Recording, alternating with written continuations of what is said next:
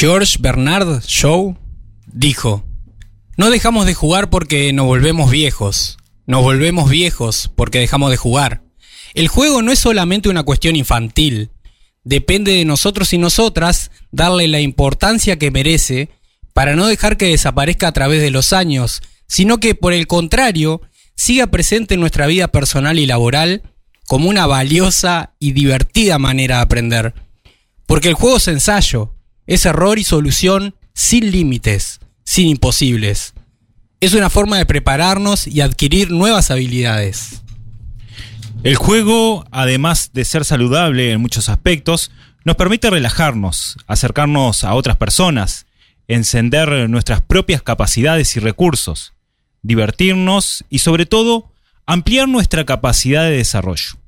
Por ello, hoy nos visita Verónica Bertosi, directora del Centro de Campamentos Parque 17 de Febrero, técnica en tiempo libre y recreación, con quien vamos a hablar sobre el juego y cómo integrarlo a nuestras organizaciones.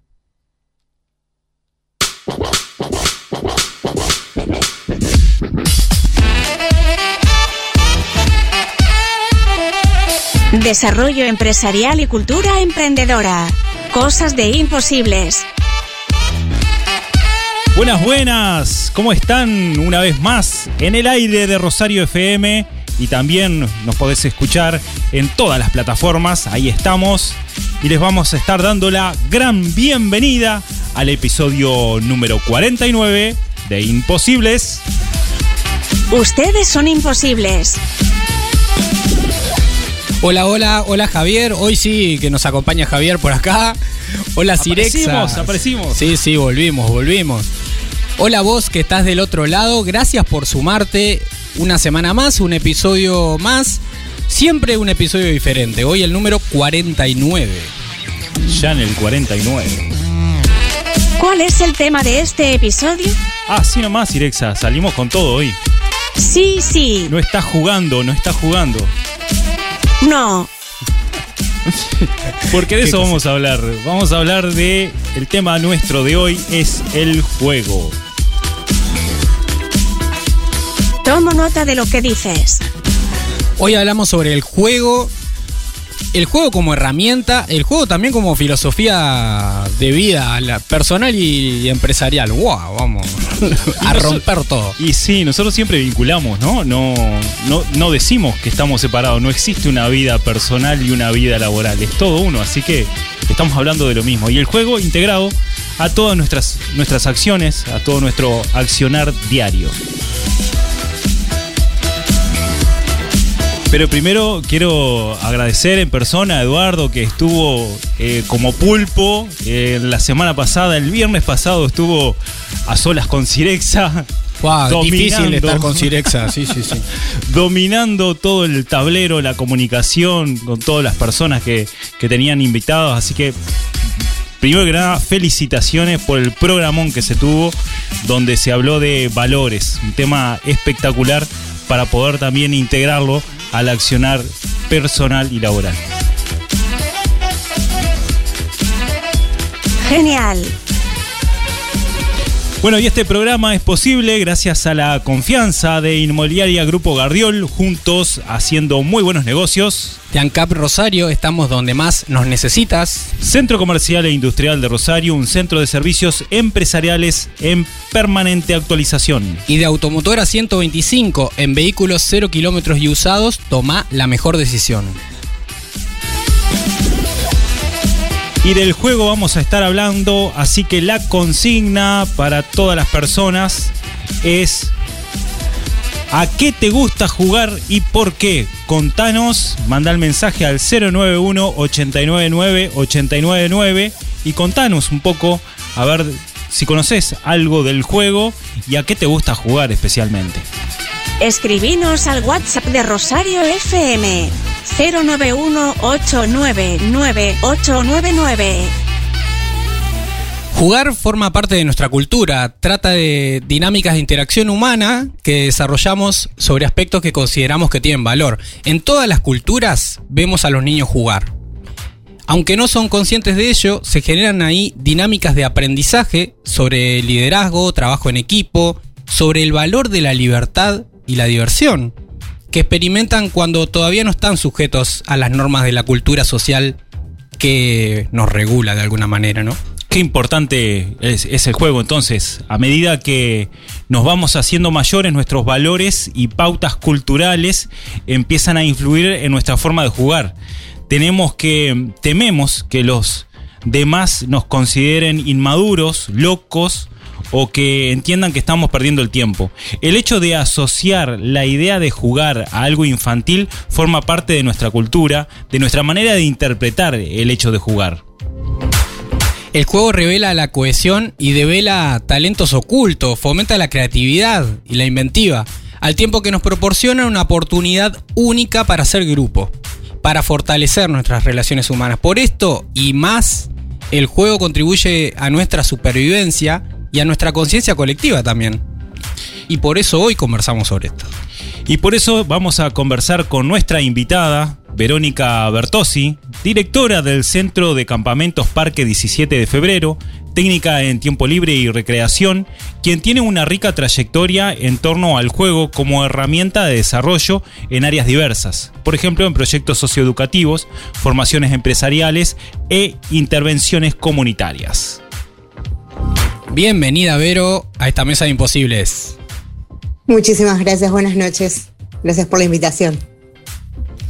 Muchas gracias a vos, Verónica, por este tiempo que vas a compartir en, a lo largo de todo nuestro programa. Que no será mucho, decía. Sí, estaba. Será mucho una hora y media. Todo un gran juego. Es un gran juego esto. Realmente para nosotros, la verdad, lo vivimos así. Pero, ¿qué, qué tan importante es el juego en, en, nuestras vidas, en nuestro desarrollo? Bueno, así como vos decías, eh, nosotros aprendemos del juego, ¿no? Desde, desde que nacemos, desde lo más básico, lo más primitivo. Desde el, bebé aprende jugando. No solamente las personas, sino también la, la naturaleza, ¿no? Los animales aprenden a cazar jugando. Nosotros lo mismo. Aprendemos desde que tenemos una mano moviéndola, moviendo los deditos, haciendo el jueguito de qué linda manito, por ejemplo. Que hacemos un montón de cosas que se dan por naturalidad, pero que tiene que ver con el juego y con el reconocerse, con el reconocerse a uno y reconocer a la otra persona también.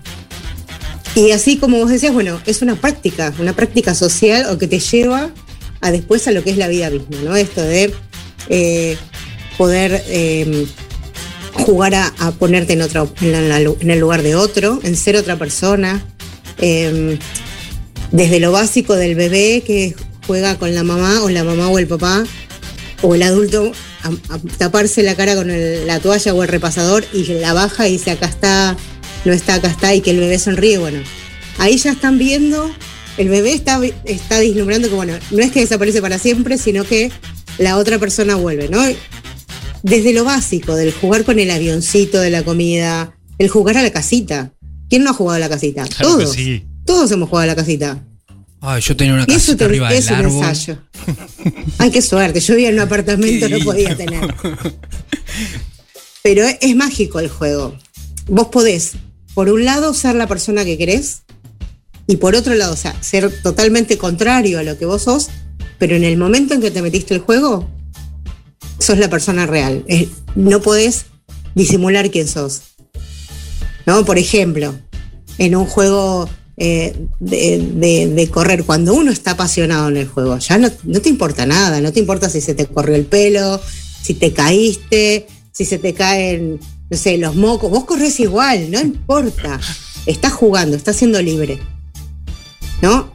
Por otro lado, el juego te permite ciertas cosas que la vida no te permite, o sea, la sociedad no te permite.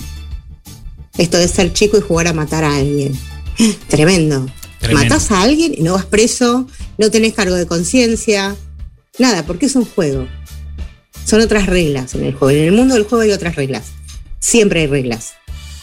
¿No? Se pueden romper o no. Y si la rompes, bueno, hay que ver en qué sentido lo rompes. Si la rompes para poder llegar al objetivo del juego o si lo estás boicoteando directamente, ¿no? Pero en el juego aparte, por más que uno empiece a jugar solo, cuando es más chico. O sea, al principio vos siempre dependés de otro, pero después hay una cierta edad que empezás a jugar solo o sola, con, con otras, con personajes con otras reglas imaginarios. también. Con otras reglas aparte también. Y después empezás, bueno, a jugar con el otro, con la otra persona, con los grupos, o sea, empezás a hacer comunidad con ese juego, ¿no? De, ya sea de dos bandos o de tres bandos, o que jugamos todos juntos, a lo que sea, a la escondida, a lo que fuere. Ahí empezás a tener otro tipo de contacto con las otras personas. Complicidad, más allá, o sea, también está la, la competencia, ¿no? Que también, bueno, es diferente el juego del niño con el juego del adulto, el tema de la competencia. Y ahora nos vamos a meter un poquito más en eso de qué queremos promover, qué tipo de juego hay, qué queremos promover cuando jugamos. Claro. Y cómo ha evo- ha evolucionado también lo que entendemos del juego y lo que buscamos en el juego con el tiempo, con el cambio también de la sociedad y de las organizaciones. ¿no? Exacto, y el impacto que tiene en las organizaciones y bueno, en todos los emprendedores también que forman parte de un grupo humano donde también existen interacciones y obviamente el juego puede ser parte de ese desarrollo humano. Nos revelamos frente al no se puede. Cosas de imposibles.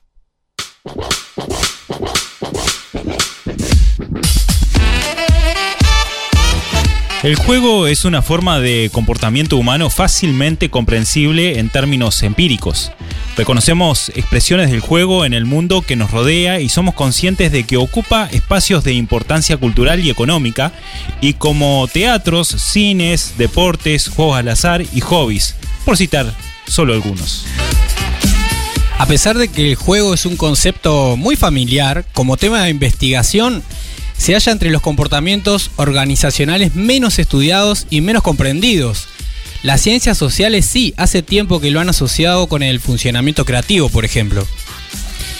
Hace más de 30 años, James March, profesor de Stanford, sugirió que el juego fomenta la creatividad al liberar legítimamente a las personas del requisito de la coherencia conductual. Y Carl Wake, de la Universidad de Michigan, sostiene que el juego fomenta la flexibilidad combinatoria, la novedosa recombinación de elementos existentes en el repertorio conductual de las personas. Más recientemente, Teresa Amabile, profesora de Harvard, descubrió que un grado generoso de libertad anima a las personas a jugar de forma constructiva en el trabajo, Qué bien. combinando las ideas de un modo totalmente nuevo con el fin de generar, por ejemplo, nuevos productos o soluciones. Y a pesar de estos y otros avances académicos, la mayoría de las organizaciones siguen considerando el juego, en el menor de los casos, como una distracción del trabajo ocasionalmente asequible que puede estimular la moral de los empleados, pero que tiene un escaso impacto global en la actividad principal de la empresa. En nuestro caso, sostenemos que el juego merece una atención sistemática, ya que al limitarlo es posible que las organizaciones estén de hecho limitando el propio proceso creativo y el desarrollo de sus equipos de trabajo. Escribinos al WhatsApp de Rosario FM 091-899-899. Te estamos preguntando a vos que estás del otro lado, ¿a qué te gusta jugar y por qué? Y le trasladamos esta pregunta también a, a la invitada, a Vero. ¿A qué te gusta jugar, Vero? A mí me gustan los grandes juegos. Los Ah. juegos con- en, equi- en equipo eh, que sean mezclados entre correr y usar la cabeza y, y de construcción y de búsqueda. Todos los grandes juegos. Todos. Excelente, no solo la parte cognitiva, sino también que sea enérgico, ¿no? La parte deportiva. Totalmente. Y eso que no soy de correr, pero solamente, yo tengo un dicho, yo solo corro cuando juego. Después no corro nunca más. Porque jugando todo es posible. Totalmente, totalmente. Vero, ¿cómo ha evolucionado esto de cómo entendemos el juego? Históricamente, con la sociedad. Voy a decirlo desde mi punto de vista, ¿no? Obvio, obvio. Soy un erudito. Pero, bueno, yo vengo trabajando hace muchísimos años, muchísimos, digo, no voy a decir muchos, pero eh, en lo que es recreación y educación. Y vemos, cuando yo era campante, cuando yo jugaba cuando era chica, la mayoría de los juegos eran competitivos. No era ver quién corría más rápido, quién juntaba más pistas, quién eh, tenía más bolitas. siempre era quien tenía más, ¿no? Y era todos contra todos o uno contra todos. Eh, con el paso del tiempo se generó toda una, una movida, una movida sobre el juego eh, cooperativo, ¿no? O sea, no, no quiere decir que el juego competitivo esté mal, pero mayormente el juego competitivo se da en el deporte, entonces había como una parte que quedaba media vacía y se empezó a generar todo este movimiento de lo que era el juego cooperativo. Un juego donde vos trabajás en equipo, trabajas en grupo, eh, el objetivo es grupal, ¿no? Y se ponen en juego otras cosas, porque una cosa cuando vos decidís qué actitud vas a tomar ante el juego o qué vas a hacer en el juego para ganar o para participar, es una cosa, pero cuando tenés que ponerte en- ya en, en acuerdo con el otro, buscar una estrategia con la otra persona para poder jugar, ahí se generan otras cosas, ¿no? Y esto es lo que el adulto pierde cuando deja de jugar, el poder trabajar con otras personas. Cuando sos chico y, y te pones en... Puede ser que ni conozcas a la otra persona con la que vas a jugar, Sí. pero está en tu grupo y ya está, es familia. Claro. ¿Viste? Se genera un lazo y una magia. Es como cuando estamos en la tribuna y saltamos todos juntos ah, con un gol, ¿no? Claro, y te abrazás Claro. con el otro. ¿Viste? Y, y en un juego de, de captura te capturaron tu compañero y es tremendo. O Sí, sea, claro. das la vida para salvar a, a ese compañero. Sacarlo de la casilla para que pueda seguir jugando. Claro. Y Verónica, pero, pero igual nos preguntamos, ¿qué, qué hace que en la adultez tengamos tanta resistencia a jugar, más allá de, de- de lo que mencionábamos? Eh, básicamente para mí es el miedo al ridículo. Uno va creciendo y va tomando, va agarrando este miedo de qué van a decir de mí, Eh, voy a quedar como un tonto. Eh, bueno, el jugar, de, el jugar es de chicos es algo que lo tenemos tan grabado. Fua, tremenda Tan frase. grabado. Claro, el jugar es perder el tiempo. Claro. Ya hasta la palabra ocio la usan, o sea, se usa, se usa mal. El ocio no es perder el tiempo. El ocio era un momento donde vos podías dedicarte a la creación, a la em, contemplación de cosas. Y el juego de- entraba ahí. ¿ah? Entonces, eh, para mí tiene que ver con, con esto, con los miedos que tiene un adulto. ¿No? Y que aparte tampoco tiene espacio, porque si vos te pasás más de ocho horas trabajando, llegás a tu casa, tenés que hacer los quehaceres de tu casa y en algún momento tenés que descansar. Entonces, ¿qué te queda? Ahora lo único que hacemos de jugar es con el celular. Es práctico porque entra en el bolsillo, te lo llevas a cualquier lado, pero el juego con otros es más difícil de Sí, encontrar el lugar. Mucho Más difícil. claramente. O sea, los adultos no van a la plaza y juegan, por ejemplo. Capaz que te juntás con tus amigos a jugar al fútbol o jugar al vóley, pero no, o sea, te juntás a hacer un deporte, no a jugar. Claro. A mí me encantan los juegos de mesa. Estaba pensando en eso. Bueno, Los- está los, naipes también aparecen como, como parte de la diversión de los adultos en algunos casos. Con mis hermanos no y ahora está habilitado eso. Claro. Ahora, Bueno, claro, claro. Hay una, una habilitación al juego de mesa de adultos que está genial. Y aparte los juegos de mesa que salen ahora están geniales. Que tenés de todo un poquito. Sí, sí, sí, para todos Ese los está habilitado. Claro, pero el salir a jugar como jugabas cuando eras chico, ese todavía hay reticencia. De la gente Sí. que lo ve y de la gente que va a participar también. Sí, totalmente. Pensaba en esto cuando compartías como la evolución de, de- de lo que pensamos sobre el juego y de los objetivos. También en la evolución de lo que se pide en una organización, en un trabajo, en una empresa, ¿no? O sea, bueno, históricamente Claro. se ha fomentado la competencia y, y más allá del trabajo repetitivo, rutinario, el, el- el aceptar, va, no es aceptar, el someterse a las reglas. Y ahora pues, podría decir que desde hace un tiempo más corto se está volviendo a cambiar eso un poco, ¿no? Buscando más la El colaboración. trabajo en, el trabajo en grupo. Exacto. Claro. Claro. Y también Sí, sí. nosotros vemos de- desde el punto de vista de, de los emprendedores que aparece como parte de los valores o también eh, parte del propósito la diversión, que tiene que ver obviamente con el tema del juego, ¿no? Eh, eso también es parte de la evolución que han tenido estas empresas un poco más innovadoras. Claro, es que, a ver, si vos te estás trabajando 5 a 6 horas, seis, cinco, de 5 a 6 días por semana, de 8 a 9 horas, o sea, se te genera una tensión que por más que estás con el la otra persona al lado, los roces existen, eh, la misma rutina del trabajo te lleva a que no vas a estar cómodo. Si vos en, en algún momento, no sé, eh, no te digo que todas las semanas tenés que hacer un juego en tu trabajo, ¿no? Me imagino. Sí, sí. Claro. Pero si vos le pones una actividad lúdica o, le- o lo descontracturás ese trabajo a través de un juego, fomentás otras cosas. Más allá de que es la, la, des- la descompresión compresión de tanta tensión, limás asperezas, formás grupo. O sea, la gente jugando es feliz. Es básico. Es, es libre, el juego es libre, vos no puedes obligar a nadie a obligar a jugar. Pero sí le estás dando una oportunidad a que se exprese y a que sea libre. Si vos en, un- en tu ambiente de trabajo, que es, por más que sea el mejor lugar del mundo, siempre hay preocupaciones. Una vez cada 15 días, una vez por mes, te organizás una jornada recreativa, ya sea solamente con los empleados o con las familias de los empleados, el clima cambia totalmente. Totalmente. Porque en ese, en ese nivel de juego somos todos iguales aparte. El juego también tiene esto, que te unifica. No importa qué cargos eh, tenés en la empresa. O, o- o- si sos el dueño, si sos, no sé, el, el auxiliar de, de limpieza. No.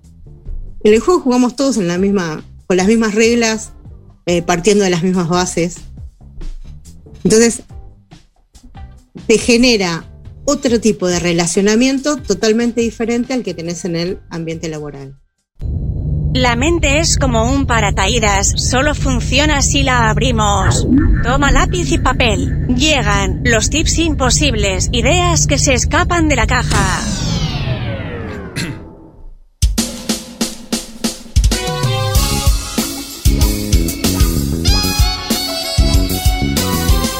Avanzamos en tecnología, en conocimiento. Aún así, las relaciones humanas y el desarrollo de talentos parecen ser cada vez más desafíos imposibles para empresas y grupos humanos de todo tipo y tamaño. En este contexto, generar actividades para fortalecer a las personas que forman parte de nuestras organizaciones es fundamental. Para esto, implementar estrategias de team bu- building basadas en el juego como herramienta es un camino que recomendamos desde Imposibles. A continuación te compartimos algunos consejos para orientarte a elegir qué tipo de actividad puede ser la adecuada para tu equipo. Excelente. Bueno, a ver, algo vamos a ir acá co-creando, que, esa palabra que a mí me encanta, co-creando con nuestra invitada Verónica Bertossi. Algunos consejos esto para tener en cuenta. Yo comparto alguno. Al momento de, de pensar o elegir una actividad, eh, tiene que ser un reto apto para todos y todas. Esto que traía más temprano Verónica también. Es importante tener en cuenta las características del grupo. Eh, hay que escoger opciones. Por ejemplo, una actividad deportiva puede implicar un riesgo si no, si todos no, no tenemos la misma capacidad física, si, si hay dificultades o depende de las edades. Lo mejor es escoger un reto con el que todo el equipo se sienta cómodo. Acá este, la literatura trae algunas, algunos ejemplos. Experiencias gastronómicas, las catas o los cursos de cocina, por ejemplo. Bueno, es algo que en algún tiempo estuvo muy de moda acá en Uruguay, esto de los cursos de cocina. La realización de una obra de arte, como un graffiti, una gincana urbana. Lo importante es que la participación y la integración esté presente, esté garantizada. Recuerdo una empresa en Guatemala que hacen también una actividad de ese tipo, conjuntan la empresa y la realizan eh, subiendo un volcán. O sea que la, ¡Wow! la parte física y tienen que hacerlo en equipo. Bueno, bueno, pero ahí, ah, que quizás de, este, de- dependiendo de los objetivos de la forma también busquen generar otra cosa ahí. Por supuesto, es la interacción de, de toda la trama organizacional. Un consejo, Vero, en esta línea. podría ser algún juego que tenga que ver con eh, desafíos grupales, ¿no? Em, ya sea de trasladar cosas o de eh, que tenga que ver con aventuras, ¿no? Con enfrentar los propios miedos y apoyándose en los compañeros también. Hay como series de desafíos de confianza, juegos de confianza. Pero algo que tenemos que tener en cuenta siempre es que el juego siempre se hace por invitación. Uno no puede obligar al otro a jugar y que siempre hay diferentes tipos de participación. Entonces es como nosotros invitamos a jugar, cómo lo va a recibir el otro o la otra para, para aprenderse a engancharse en el juego. Excelente.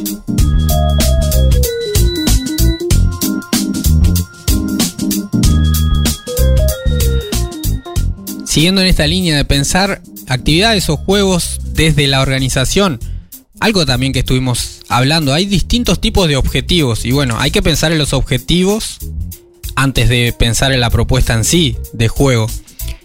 Y tiene que alinearse a lo, de alguna manera también a los objetivos del equipo. Está muy bien jugar por jugar, es súper válido, pero si por ejemplo lo que buscamos es promover el desarrollo de talentos o mejorar la comunicación, bueno, el juego o la actividad de elegir tiene que responder a, estos objetivos.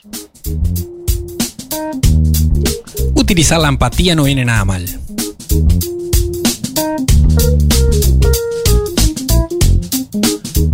Otro consejo clave que podamos compartir, Vero.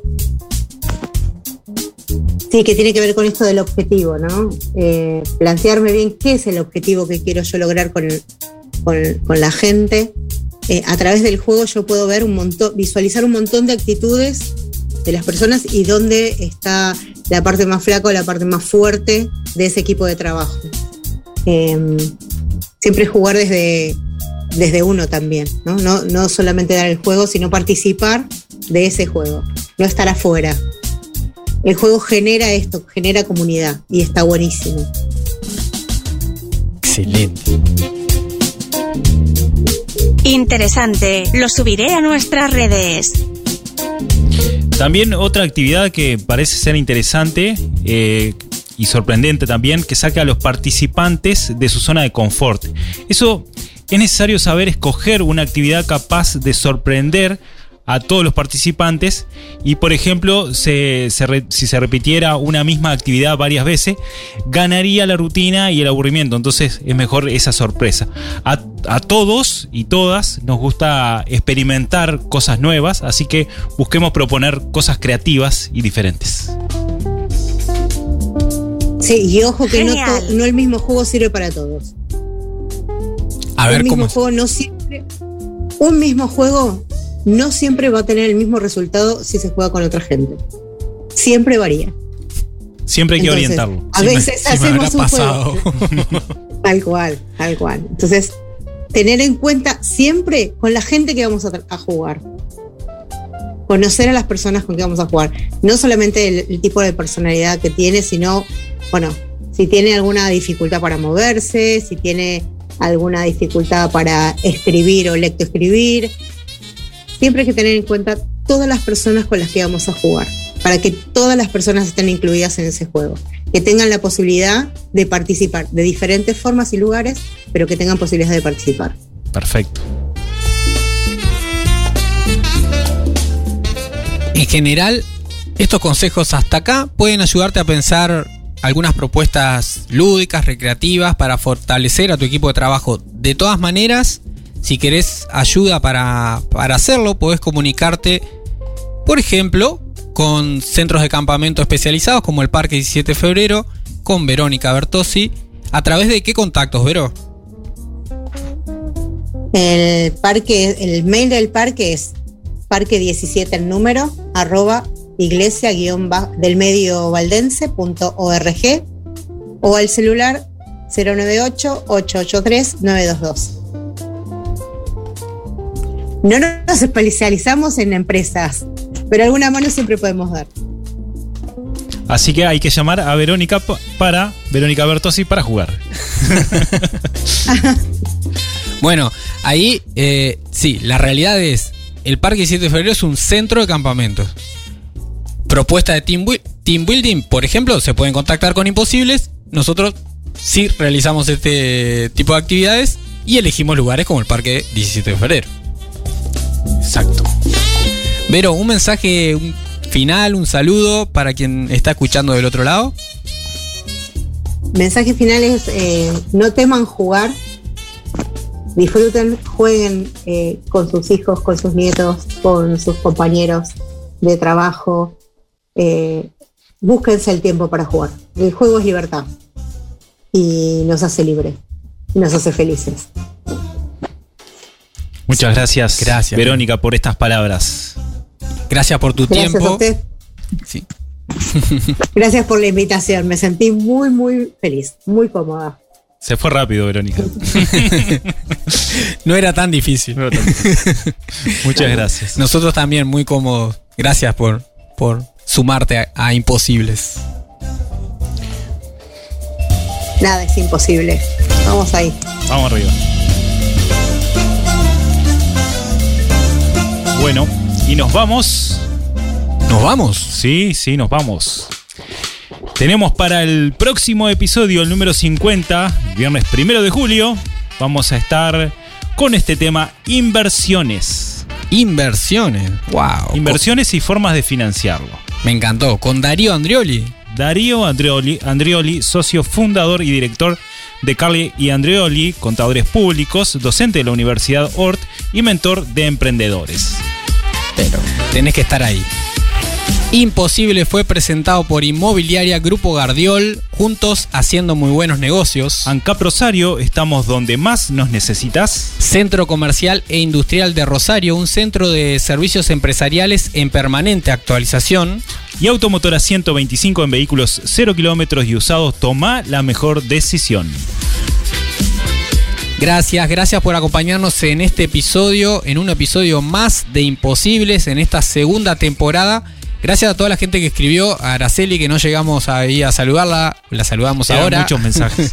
sí, sí, sí, que felicita por, por dar el espacio a todos los emprendimientos de las horas. Bueno, eso buscamos también con este espacio nuestro. Invita a tus contactos a escuchar este y todos los episodios en Spotify, YouTube o en tu plataforma favorita y nos ayudas un montón si le das a seguir o a suscribirte para así llegar a, a otras personas. Muchas gracias, somos Sirexa, Javier y Eduardo y un grupo, un gran equipo de Rosario FM, quienes junto a vos hacemos posible lo imposible. Muchas gracias. Seguí escuchando Rosario FM 899, que ya llega Gabriel, ya nos está golpeando la puerta, y todo su equipo de Depo Radio, con las últimas novedades del deporte local y nacional. Nos vemos, nos escuchamos, seguimos conectados por las redes. Hasta la semana que viene. Chau, nos vemos. Chicos, llegamos al final de la transmisión. Me desconecto. Hasta el próximo episodio.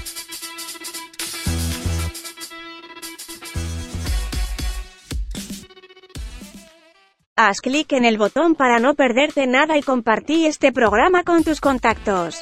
Imposibles es una producción de Rosario FM. Creación y conducción, Javier Filiuti y Eduardo Hernández. Arte y diseño, Ecocomunicaciones. Edición y mezcla, Rodrigo Amado y Eduardo Hernández.